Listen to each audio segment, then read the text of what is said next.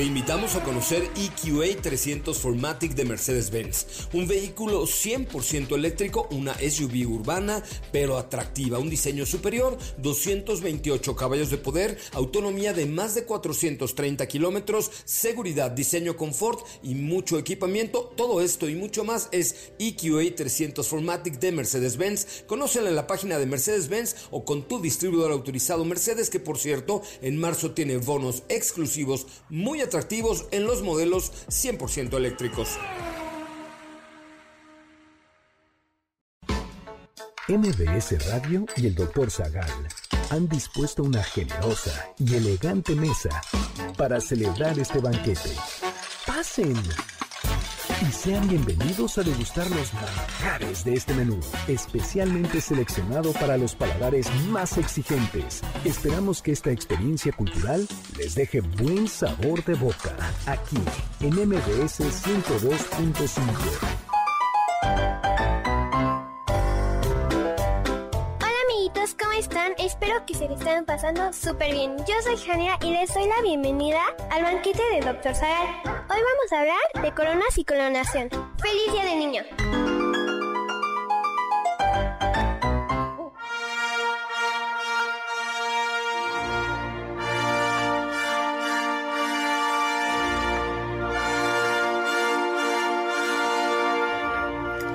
Hola, hola amigos y amigas, ¿qué tal? ¿Cómo están con esta música? Eh, pues fastuosa, solemne, damos inicio al programa Coronas y Coronaciones. Nos acompaña como siempre su Majestad, Alteza, eh, excelentísima y eminentísima, Doña Carla Aguilar, Doña Carla Paola Aguilar. Hola, ¿cómo estás, Carla? ¿Qué tal, doctor? Buena tarde tenga usted. Así es. Y del otro lado nos acompaña en calidad de paje de la de paje. Ay, no. Oscar, pues es que apenas cumpliste la mayoría de edad. Está chiquito. Está chiquito. Y además, ¿cuánto tiempo llevas en el programa? Como 10 meses. Ahí está, pues sí. Sí, el pajecito. Eres, el pajecito. ¿El pajecito era como el minion? ¿O sí era A ver, vamos a aclarar qué es paje. porque suena medio peyorativo. No, Ay, no, por supuesto que no. No has visto. El, próximo sábado vamos a hablar de la coronación de Carlos III y vamos a ver los cuatro pajes. Los cuatro pajes tienen, entre, son gente muy importante, son chicos y tienen, entre otra función, llevar la mm, capa del rey. Como en las bodas. Como en las bodas. Ah, exactamente. Y, eh, salen en las fotos. En sus novelas, paje sí suena medio despectivo, ¿eh? No. Sí. No, no, es un paje. Por eso lean El Inquisidor, para que vean. El pajecito. Decidan ustedes. Muy bien, pues vamos como calentando motores porque ya estamos, ya tenemos un pie en el avión. Carla y yo vamos a ir Así es, a la abadía de Westminster y vamos a estar ahí al lado de los reyes viendo cómo coronan a Carlos. Un paso adelante de los pajecitos. Exactamente, exactamente. Eh, vamos a, salir en, el Palacio de Buckingham, no en el balcón central, sino en el de al lado. Exacto. El próximo sábado vamos a estar saludándolos desde ahí, desde el Palacio de Buckingham. Ahorita saliendo del banquete nos vamos ya a subir al avión para darnos una vuelta por Inglaterra y luego ya el sábado 6 la. Y por eso, bueno, sí, estamos en 5166105, mi Twitter, arroba hzagal, zagal con z. Le mandamos un saludo a Víctor Guadarrama, que ya nos está escuchando. Muchas gracias, muchos saludos. A Vinx Cuentacuentos, que me había invitado a su club de literatura y no pude ir, eh, pero iré. Robotín Dar te manda saludos, Pablo Coyote también, y Marco Antonio Gracias, muchísimos saludos. ¿Qué pasó con los herederos de Iturbide? Porque su trono orgullosamente están en la catedral. Rápidamente. Sus herederos están en Australia. Porque casó uno de sus hijos con una estadounidense, Green me parece que se llama, y luego los herederos que estuvieron un tiempo aquí durante el Imperio Maximiliano los príncipes de, Yuca, de Iturbide, príncipes de Yucatán, se fueron, terminaron en la familia imperial mexicana, terminó en, a Australia. ¿Y por qué sus huesos, su trono y huesos están en la catedral? Porque como lo fusilamos, en, porque se considera antihéroe, no, no mereció estar en la columna de, la, independencia. Ah, bueno, claro. Bueno, pero es la catedral. sí, aún así pues está en un lugar bastante solemne. Y ese es el, el motivo, ¿no? Luego, Oscar Iván, saludos a la mesa y esperando ya el tema de cada semana y obviamente las memorias de la niñez del gran doctor y su adolescencia. Muchas gracias. Pues comencemos por las memorias de mi adolescencia. Pues recuerdo... La coronación de Agustín de Recuerdo ese día 21 de julio de 1822. Eh, era un día soleado, hacía calor y las campanas de la catedral sonaban en toda la ciudad. Estábamos pronto para la coronación del emperador Agustín de Iturbide y el primer emperador de México, un imperio que iba desde California hasta Panamá. No incluía Panamá, pero sí Costa Rica. ¿no? Era un imperio inmenso. Y bueno, pues Agustín de Iturbide ya sabemos que México, bueno, México se independizó como imperio y la idea original era que España mandara a un príncipe de casa de sangre real para que gobernara y que fuera, vamos a decirlo así, una separación amigable. Pero pues en España no quisieron. El rey dijo, no, no, no, no, no, y pues ustedes se lo pierden. Y entonces había que elegir un emperador. ¿Y cómo fue esa elección, doctor? O sea, ¿fue, ¿fue algo democrático entonces? Mm, bueno, fue como ovación popular. Entonces, entonces un militar, Pío Marcha, comenzó a, a gritar por toda la ciudad que sea Agustín, que sea Agustín, que sea Agustín. Y entonces, como en consulta participación popular con ayuda del ejército, dijeron Agustín. Y entonces... porque no había otro. salió Agustín de Iturbide a decir, yo, pueblo, eh, no lo merezco, pero si ustedes lo piden, yo seré emperador. Y bueno, la coronación fue un desastre, esa es la verdad. Porque había, por un lado, México no tenía rey ni emperador y nadie, sí teníamos condes y algún duque, marqueses, pero pues nadie había visto una coronación. Entonces la primera la primera pregunta es ¿y cómo se hace? Y como no había tutorial de YouTube para organizar su coronación, había por ahí un fraile que había estado en España y que había estado en la corte, en las cortes europeas, en alguna corte europea y en la corte española, y dijo, pues miren, a mí me suena que va a ser así. Medio me acuerdo. y pues Luego. Eh, Pero básicamente se inventaron el protocolo. Dijeron, vas, van a hacer estos pasos y ya. Exactamente, en la Catedral Metropolitana, ¿no? Buenísimo. El Iturbide estaba lleno de capas y joyas. Podemos ver sus fotografías, no sus, fotografías, pinturas. sus pinturas, perdón. Pobre de él, porque hacía mucho, mucho calor y lo iban a coronar junto con su esposa. ¡Ay! Pero había un pequeño detalle, don Agustín. ¿Cuál detalle? Eh, pues que no solo no tenemos corona, sino que no tenemos dinero para comprar la corona y las joyas. Y entonces Agustín de Iturbide, todo Sagat dijo, ya sé, le dijo a, uno de sus pajes, oye, lánzate corriendo aquí el este, al monte de Piedad, que ya quedaba cerquilla, y del centro en el centro, y pues que te presten ahí unos diamantes y algunas joyas, y con eso hacemos una corona fake bueno, no fake, porque las coronas sí eran, o sea, era, eran piedras preciosas y fue coronado. Yo espero que hayan regresado las joyas y no que hayan dicho, ay, se perdieron en el camino. y bueno, no solo eso, eh, y así fue Agustín I y su esposa Ana María Huarte coronados en el altar, frente al altar mayor de la Catedral de la Ciudad de México, donde todavía había un ciprés, que era un el altar mayor es el altar de los reyes, pero había un ciprés que es como un baldaquino. Y otro detalle importante es que no lo coronó un obispo, un arzobispo, sino lo coronó el presidente del Congreso de la Unión. Y ese fue un bonito detalle, porque México no era un imperio absolutista, sino un imperio constitucional. Pero, y ya todo mundo le juró lealtad, y se les olvidó muy pronto y algunos de los imperialistas se levantaron en armas, se acabó, lo fusilamos y en el camino México perdió Centroamérica, Centroamérica que la Capitanía General de Guatemala que se había unido dijo, no, yo así no juego, yo me había unido a un imperio, ya no imperio, adiós. Y ya sabemos, aparte, luego vino ya un presidente y luego pues ya otro y otro y otro y otro. Maximiliano, pero bueno, ese fue nuestro primer emperador. Pero Maximiliano de Habsburgo se le ofreció la corona el 10 de abril de 1864 en el castillo de Miramar y se le coronó en la ciudad de México. Pero la verdad, pues es que ya sabemos que, que no duró mucho tiempo aunque eh, que no duró mucho, mucho tiempo y lo fusilamos también, ¿no? En ese deporte que nos dio por el siglo XIX que es fusilar personas.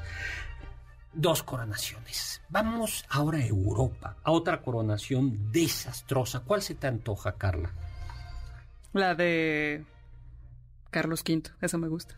Vamos a la, a la de Carlos V. Es que es interesante porque fueron tres coronaciones que además él demandó que se hicieran, cosa que sus antepasados no habían tenido reparo en que no se le coronara por el Papa ni tampoco tener que viajar hasta Italia para que se les coronara.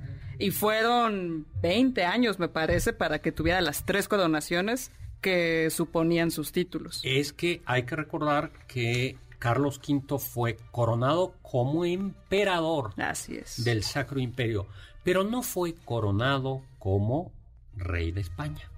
Y no fue coronado como rey de España. ¿Por qué?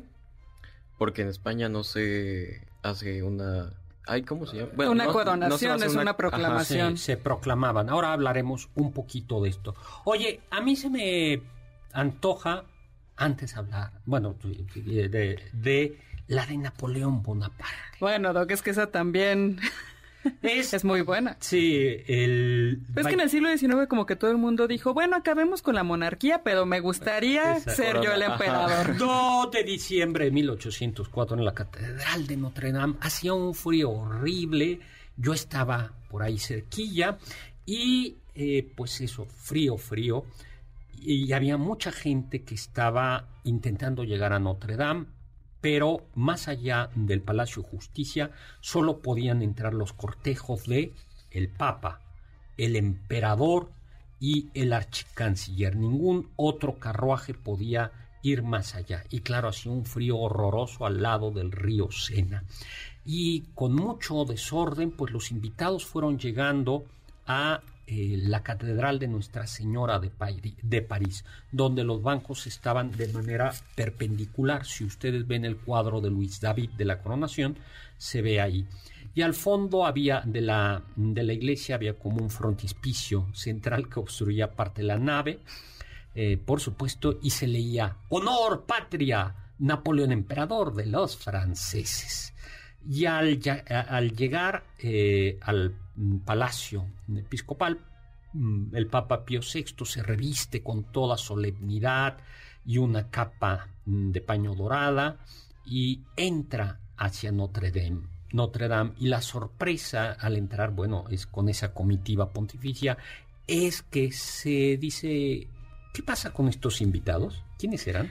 Pues eran antiguos revolucionarios, doctor, que hasta entonces habían hecho gala de ateísmo, anticlericalismo y bueno, todo en contra de la iglesia. pero ahí estaban presentes recibiendo al Papa. Pero no solo eso, sino que además algunos habían sido antimonárquicos. o sea, que no, no, no. Es que, ¿qué pasó en el siglo XIX? Una locura En el siglo XIX en México, yo conozco países donde todo mundo cambió, cambia de partido, ¿no? Cambian de partido y los que eran de uno se pasan a otro. Y bueno, esa bonita tradición claro. no solo es latinoamericana. Yo le voy a los que ganen. Exactamente, ¿no? Los que le había cortado la cabeza al rey estaban ahora. Viva el rey. Viva el emperador, ¿no? Y la Pero bueno, se tuvo que pasear frente a todos ellos antimonárquicos, anticlericales y ateos. Exactamente, excomulgados. Llega la carroza imperial deslumbrante, arrastrada por ocho caballos ricamente enjaezados. Ocho mil soldados de caballería escoltan a Napoleón Bonaparte y a Josefina junto con un grupo de músicos y además y desfilan entre dos hileras de soldados de infantería, ¿no? es la pareja imperial y la gente grita ¡Viva el emperador! Le ¡Viva el emperador! Le cortaban la cabeza al rey, pero ahora ¡Viva el emperador! ¿no? Y la verdad es que el, emperador se llevaba muy mal, nos tenemos que ir ya a un corte con el Papa y vamos a ver qué es lo que pasó en esa coronación. Regresamos.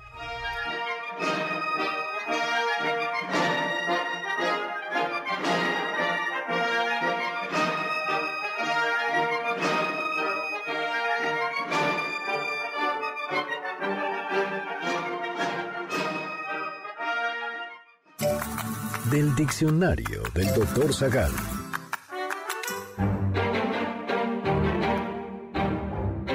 La palabra corona proviene del griego corone, el cual significaba algo de forma curva o simplemente anillo.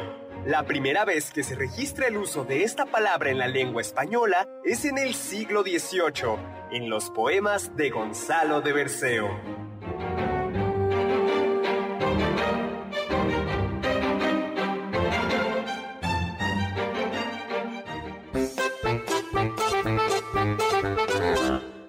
Día de niño, te desea el banquete del doctor Sagan.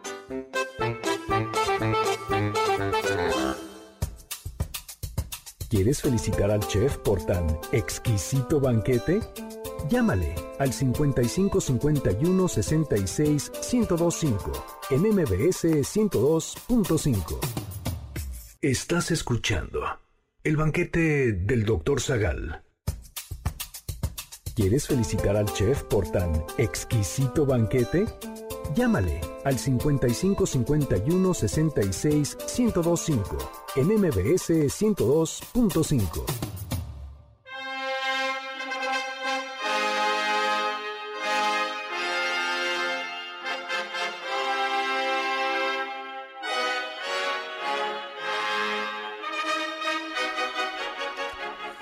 Hola, hola, soy Héctor Zagal. Estamos aquí en MBC 105 y no hemos, bueno, hay que dar dos noticias. Una, felicitar a...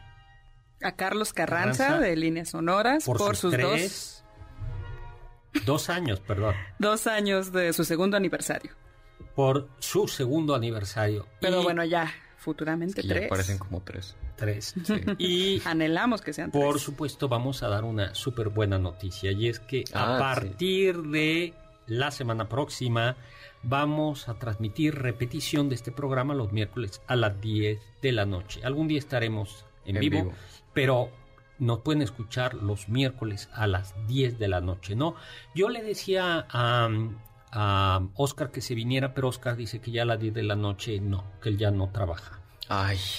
Él ya no sale. Ya no sale porque no lo dejan salir de su casa. No, si aquí el que siempre está ocupado es el doctor Zagal. Tiene Eso es cierto. lo invitamos al concierto de la motomami Rosalía. Y, no quiso y, se ofreció ayer. plantados. Pues es que tenía otra, otra cosita, perdón. Y eh, nuestro amigo Filiberto Sánchez nos dice que eh, a ver, eh, ¿qué símbolos utilizaban para coronarlos? Bueno, está la corona, claro. la capa, el orbe, que es como una esfera de, de metal precioso, un mundo, con una cruz y joya, una cruz encima, y el cetro o los cetros, y algunas veces varias espadas. Esos son algunos de los símbolos que se utilizaban. Pero ya casi ninguna monarquía se corona, ya o sea, no, ahora hacen juramentos y... Claro, la proclamación, el juramento. Tan bonitas que son las coronas. Y ya se les llama más bien como entronización. Entronizaciones. No, sí, pero la corona no es que no exista, simplemente se coloca al lado durante el juramento, que a veces, muchas veces lo hacen ya sea frente a los representantes del pueblo o sobre la constitución del país, pero ya nadie, por lo general, se coloca la corona en la cabeza de la persona, del monarca. Y por cierto, Luis Carlos nos está mandando saludos está escuchándonos con sus compañeros como cada sábado en Santa Catarina, Minas, Ocotlán, Oaxaca. Ay, qué eh, padre. y Muchas gracias. Y le mandamos un saludo también a Susana Paz. Muchísimos saludos, gracias por estarnos escuchando. Bueno, pues... Doctor, antes de seguir, tenemos regalitos. Tenemos un kit de juegos de mesa para consentir a los pequeños en el Día del Niño. Ay, qué padre, eso me encantaría. Amo los juegos de mesa. Un pase doble para Lupita D'Alessio para el 6 de mayo en la Arena Ciudad de México y un pase doble para Emilia que es la historia de miles de mujeres narrada de forma actual, atrevida y divertida, para el 4 de mayo a las 20 horas en el Teatro Helénico. Llámenos al 5166-1025 y que nos den la fecha de la coronación de Carlos III. Así de fácil. Así de fácil. Así de fácil. Y un saludo a todos nuestros amigos que nos están viendo en Facebook. Ay, sí, muchísimas gracias. Nos están viendo por la página de Facebook Doctor Zagal. Bueno, pues seguimos en la coronación de Napoleón. Ah, porque nos quedamos en lo bueno, doctor. Exactamente. Entonces, primero llega, el primer problema es que Napoleón no quiso comulgar. Y no quiso comulgar porque no quiso confesarse.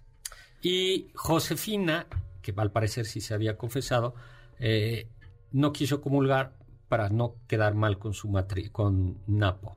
Entonces, primero ya el Papa dijo, bueno, luego el Papa... Esto es una burla, pero está bien. Unge a la pareja imperial, bendice las coronas, consagra los anillos, las dos coronas, y llega el momento esperado. Tarán, tarán.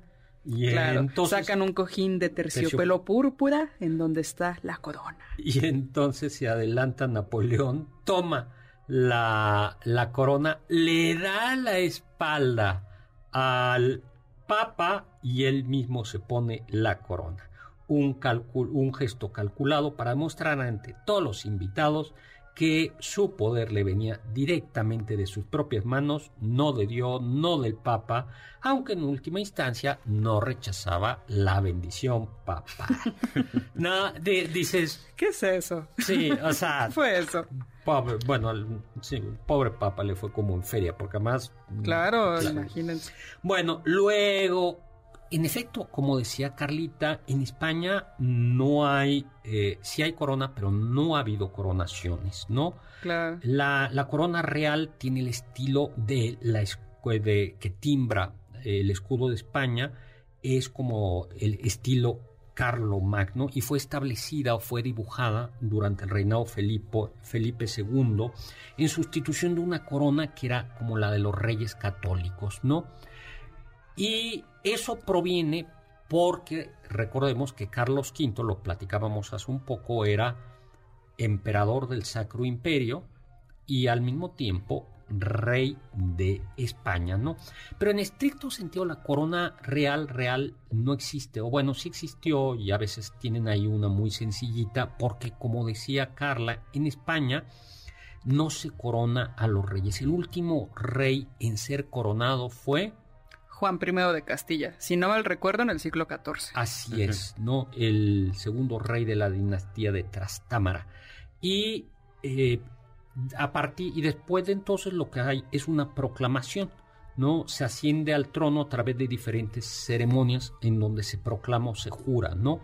Por ejemplo, en los territorios vascos y en el reino de Navarra, donde era soberano, se le alzaba sobre un escudo, ¿no? Eh, Los ricos, la- los, los Rico hombres lo ricos llevaban. hombres lo llevaban, ¿no? Y en Castilla proclama, simplemente procla- era proclamado.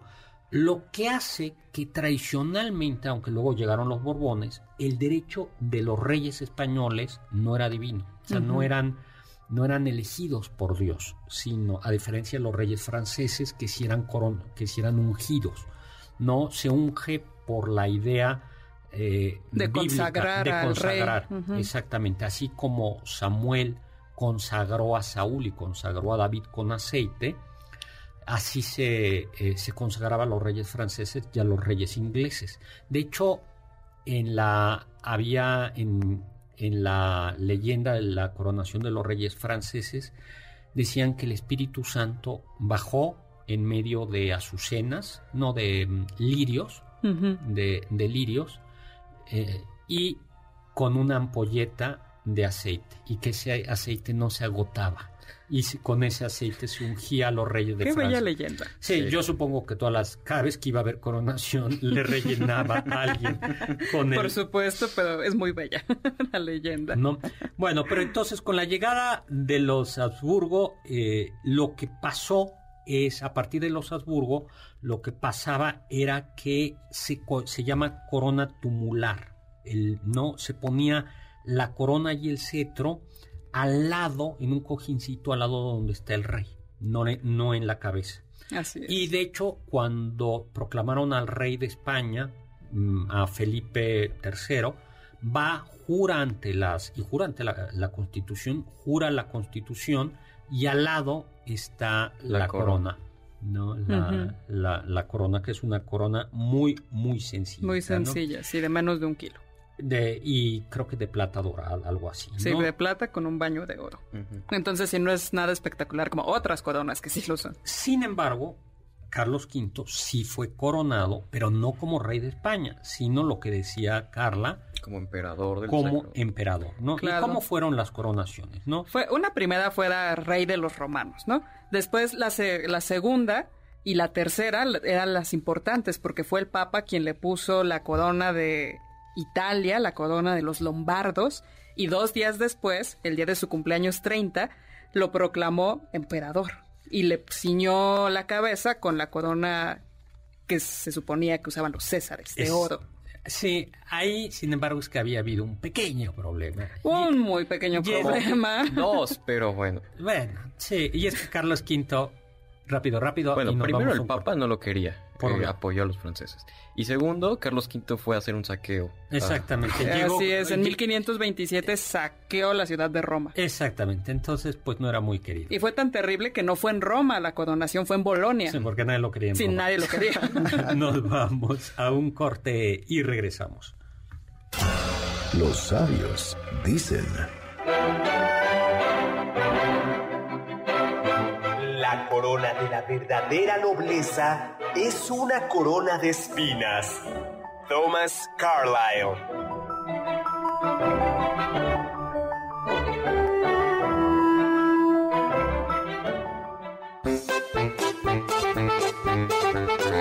Feliz día de niño, te desea el banquete del doctor Salván.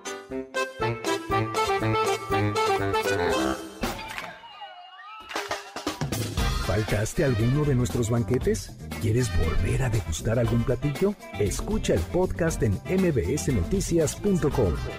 MBS 102.5. ¿Quieres contactar a los ayudantes del chef? Puedes escribirles en Twitter, arroba carlapaola-ab, Héctor Tapia, arroba Toy Tapia, Uriel Galicia, arroba U Cerrilla, Lalo Rivadeneira, arroba Geribadeneira.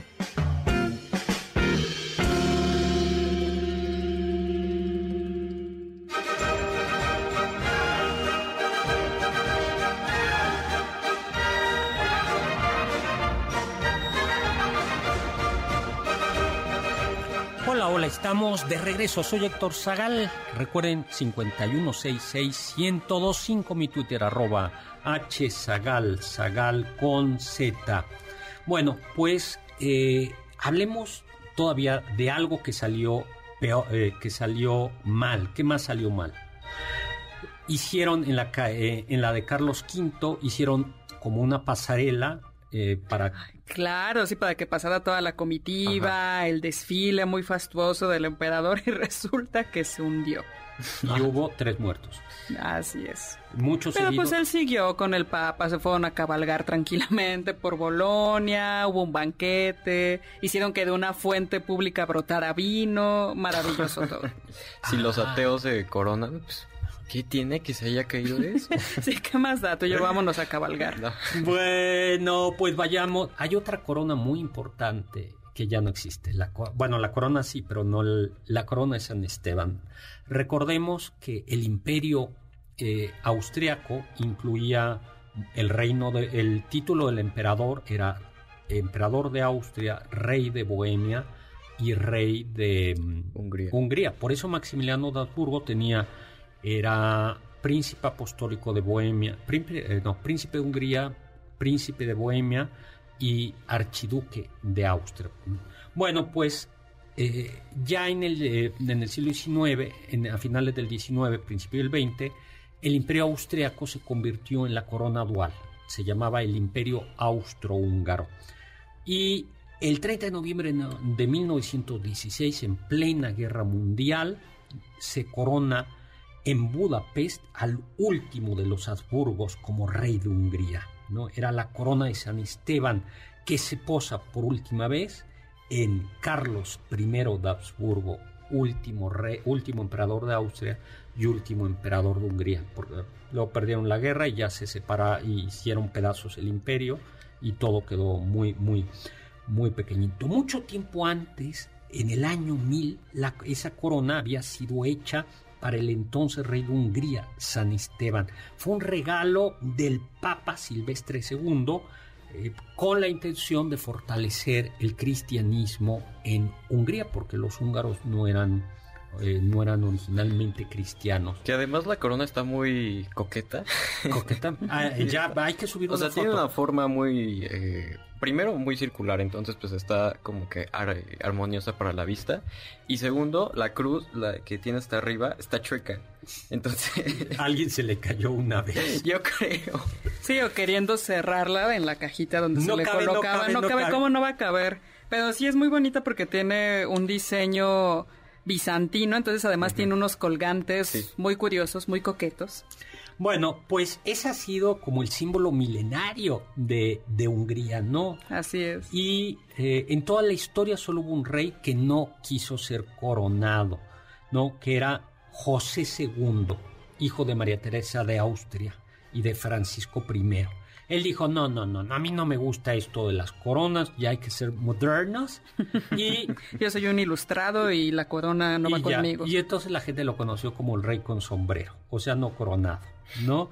Y pues no. Ya, si eres rey, ya utiliza la corona. sí, ya, para que justo pecar de moderno. Bueno, de hecho, les tenemos una sorpresa la semana próxima. Ah, Ahora, ¿cuál es la monarquía más antigua, antigua del mundo? A ver. Les voy a. Ah, yo sí sé. ¿Cuál? Son, de mi familia. No, es cierto. Ah, Pero es, es japonesa. Oscar Sakaguchi, pues sí, Sakaguchi. Sí, eran mis Tú te debes saber esa historia. Este, eh, Japón es el país que tiene la monarquía más antigua del mundo. Es legendaria, según la ley.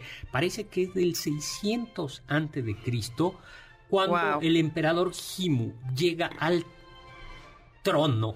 Pero lo que no cuadra es que la versión oficial es que Himu es hijo de Ameterasu. Ame, no, siempre lo digo mal. ¿Ameterasu? Ameterasu. Eh, ¿Por qué hay algo que no cuadra? Porque, Ameterasu es una diosa. Es la diosa del sol, ¿no? Entonces, dices, en el acta de nacimiento, nombre del...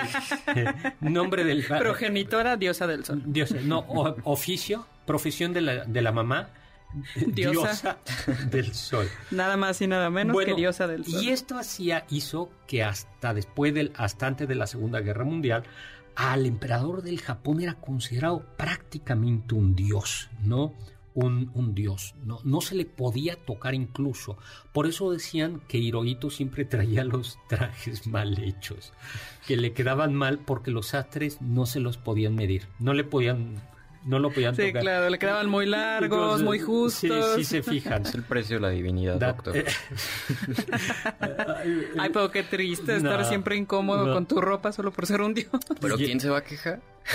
bueno, y cuando se fue derrotado, fue derrotado Japón, la verdad es que yo, eh, MacArthur dijo, no, yo creo que sí hay que dejarlo la versión oficial es que no, él no se enteró, él no tenía voz ni voto, eran los generales japoneses los malos, él no. Pero... No, él estaba con cosas de dioses. Sí, él, no, todo sugiere que, que sí, que me perdonen, pero sí sabía y sí fue cómplice. Mm, pero que MacArthur lo que dijo es demasiado importante como para mm, quitarlo. No, o sea, vamos a ocupar Japón y Japón es, va a ser demasiado para, para, Japón. Lo que sí es que se le quitó toda la divinidad y, finalmente, pues Hirohito em, siguió en el trono, siguió en el, en, el, en el trono. Pero en realidad, y se conoce la monarquía, es el trono del crisantemo. o la dinastía del crisantemo porque el crisantemo es la flor o el símbolo del trono japonés y no se le corona. Realmente se le eh, entroniza. ¿no? El, hay una silla de ornato que se llama Takamikura y cuando el emperador se sienta durante la ceremonia, eso es el acto como si fuera la coronación. Ustedes pueden ver ahí, ver en YouTube la ceremonia. Es una ceremonia muy curiosa porque tiene lugar como, o sea, no todo mundo puede verla. Es, es bonita, pero como pues en una tradición japonesa minimalista, ¿no? Qué interesante. Todo el misticismo, ¿no? Que hay detrás de, este, de esta ceremonia. Sí, y luego la época de cada emperador tiene el nombre, eh, un nombre que alude al emperador, ¿no? Esa es la monarquía más antigua y viste un kimono precioso y tiene una especie de cetro que no sé cómo se llama, es como una palita, no sé si lo han, lo, lo han visto, ¿no? Coronaciones, ya no hay moral, ¿no? O sea, el papa, ¿no?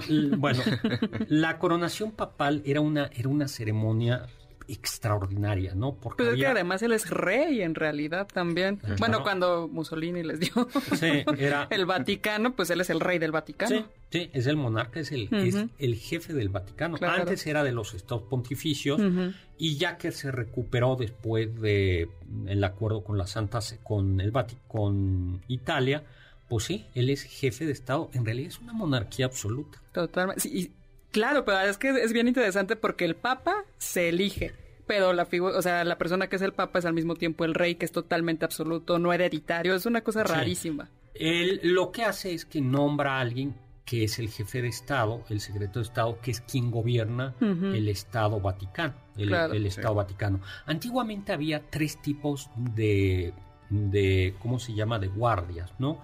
Estaba la guardia que todavía existe, la suiza, que por cierto los guardias suizos fueron muy fieles al Papa y cuando Carlos V invadió Roma, se cepillaron, los, los guardias suizos defendieron la basílica y las, los soldados de Carlos V, que eran protestantes a pesar de que era católico, mataron a toda la guardia suiza. Por eso el día de la entrada de Carlos V a Roma es un día en el que los guardias suizos juran lealtad al, al Papa, que en realidad eran mercenarios en aquella época, ¿no? Bueno, está la Guardia Suiza, la Guardia Palatina y luego la Guardia Noble. había una nobleza que tenía el derecho a ser la a ser eh, como los guardias más inmediatos del Papa. Y tenía un palio, tenía estos enormes abanicos y se le coronaba, y nos vamos a un corte, con una tiara pontificia, la triple corona.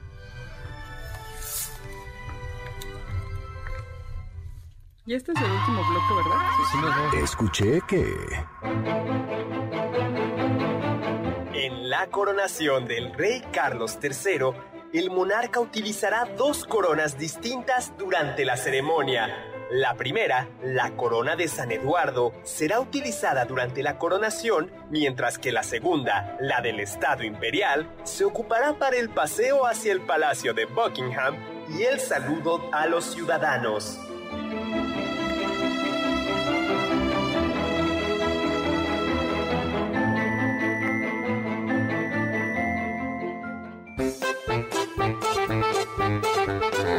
Feliz día de niño, te desea el banquete del doctor Salván.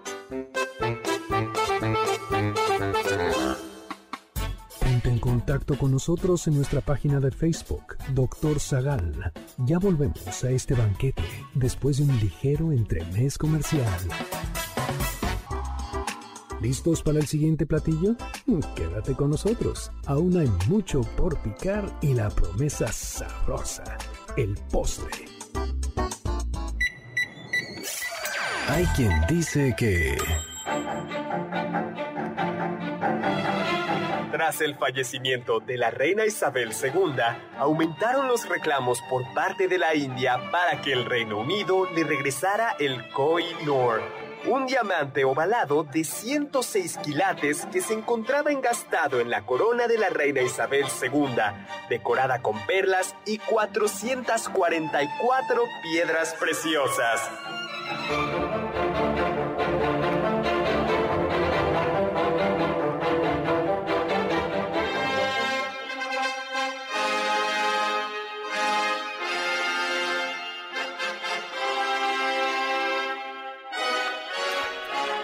Pues con esta música estamos aquí en MBC 100.5. Recuerden, nuestro teléfono es 5166105105.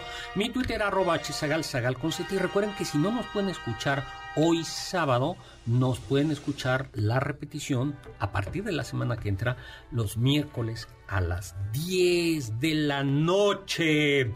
Y le decía, a ver, vamos a ver quién más nos... Doctor, rápidamente, ya, ¿Ya tenemos, tenemos ganadores. ganadores? Así es, muchas felicidades. Tenemos el pase doble para Westminster y la coronación. Y vamos a dar ahora... Pero es que ese ya me lo quedé yo. Nos lo, queda- nos lo quedamos Carla y yo. Lo sentimos, pero es para darles el mejor contexto. O sea, vamos a estar ahí presentes, de viva voz, todo lo que está pasando. Felicidades a Catalina Gutiérrez Franco, que nos dice: saludo para mi hija Alexia. Y también para María Lourdes Ramírez Quirós, felicidades. Oye, ¿y qué le vas a llevar al rey Carlos de regalo? El Papa le dio unas Unos reliquias fragmentos de de la, la Santa cruz, para que estén en una cruz procesional. ¿Tú qué le vas a llevar? Yo ya te- yo yo le, te- le compré una cajita de olinala muy bonita. Ay, no lo sé, doctor. Estoy pensando en algo como mexicano. no Te tienes cómo- que salir corriendo ahorita aquí ir al Mercado de Artes Popular. Pero a- ¿qué a le la puedo llevar? Unas a la- tunas. A la ciudadela.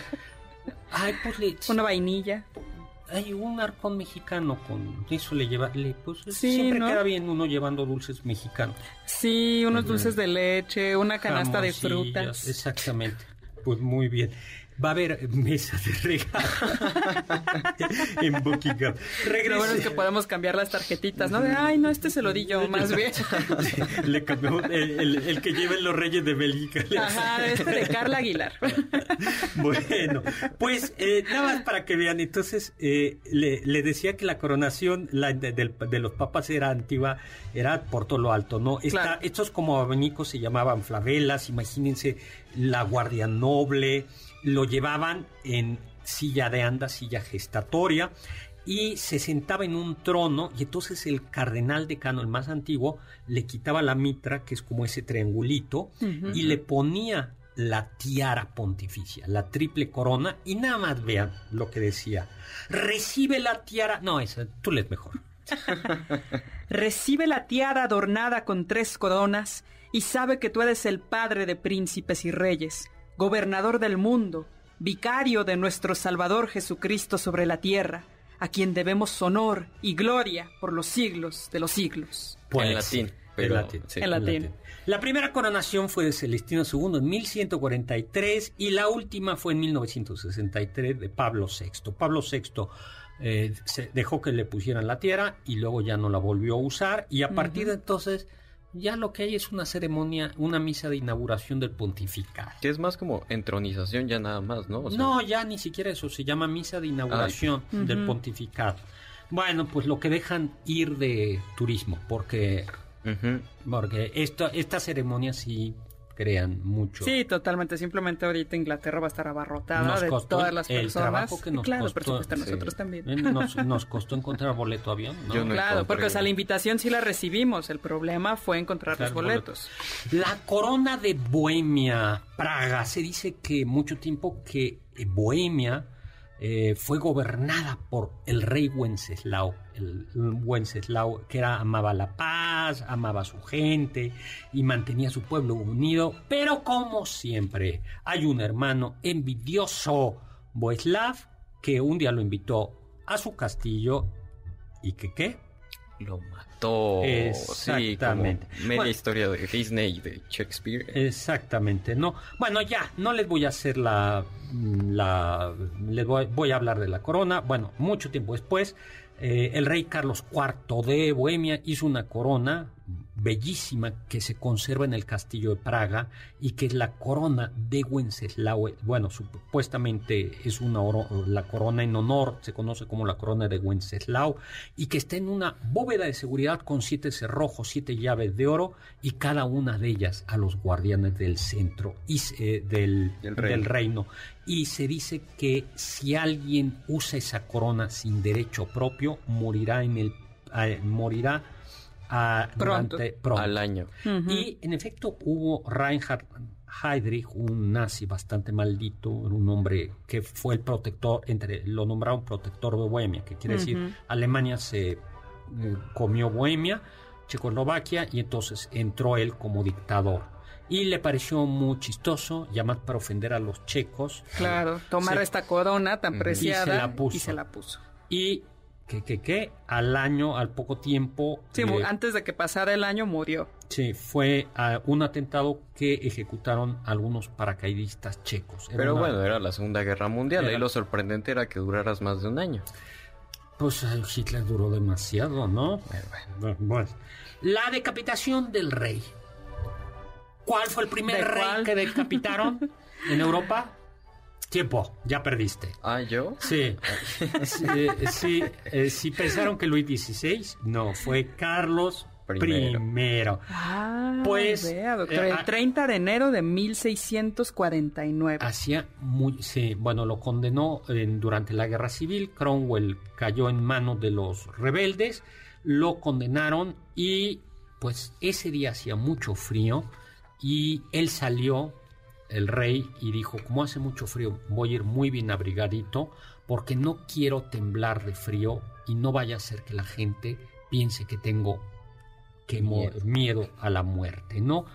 Y pues ya, lo decapitaron y luego Cromwell se portó buena onda y dijo, bueno, pueden coser la, la cabeza otra vez al cuerpo para entregárselo a su familia y que pues puedan rendirle honores y y sus allegados, ¿no? Ok, lindo gesto. El Imperio Centroafricano fue el nombre de la República Centroafricana cuando en 1976 eh, Bokassa, Jean Fidel Bokassa, da un golpe de Estado, era un sargento, era un militar, derroca a su predecesor en la República Centroafricana y dice, bueno, pues vamos a hacernos emperador.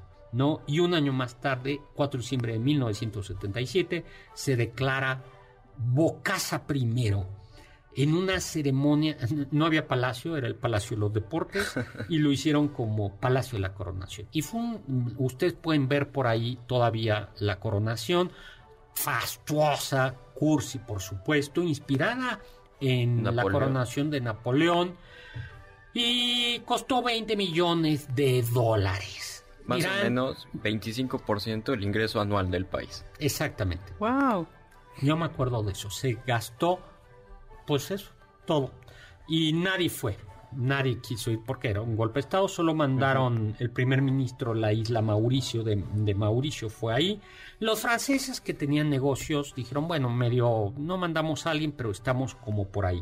Golpe de Estado y se descubrió que Bocasa más se decía que era caníbal y, o sea, se contaron todo tipo de cosas de Bocasa. En todo caso, si era un pelafustán, ¿no? Emperador de Etiopía, rey de reyes, león de Judá, elegido de Dios, o muy altísimo señor, eran los epítetos que se utilizaban para el ras, príncipe, y eh, que era una monarquía muy antigua, la monarquía de Etiopía, ¿no? Una, y que fue, y ya nos vamos, el único país que, resistió independiente hasta que Italia lo conquistó en el siglo XX. Bueno, pues nos vamos, nos vamos. Muchas gracias a Jania y a Elías que Ay, sí, muchísimas gracias. Gracias, en cabina a a Oscar Sakaguchi, a, en cápsulas a Carmen Cruz Larios, Héctor Tapia. Gracias a Víctor Luna y Álvaro Pérez. Y gracias, por supuesto, en producción a Juan Carlos Castillo, Carla Aguilar, Oscar Sakaguchi. Los dejo con el siguiente programa, Balones al Aire, con Eduardo Chabot y todo su equipo. Y los dejo con Immanuel Kant que nos dijo, sapreaude, atrévanse a saber. Feliz día de niño, te desea el banquete del Hotel Salán. Confiamos que este banquete ha sido un deleite gourmet y cultural. Gracias por escucharnos y nos esperamos el próximo sábado con una deliciosa receta que seguro será de su agrado. MBS 52.5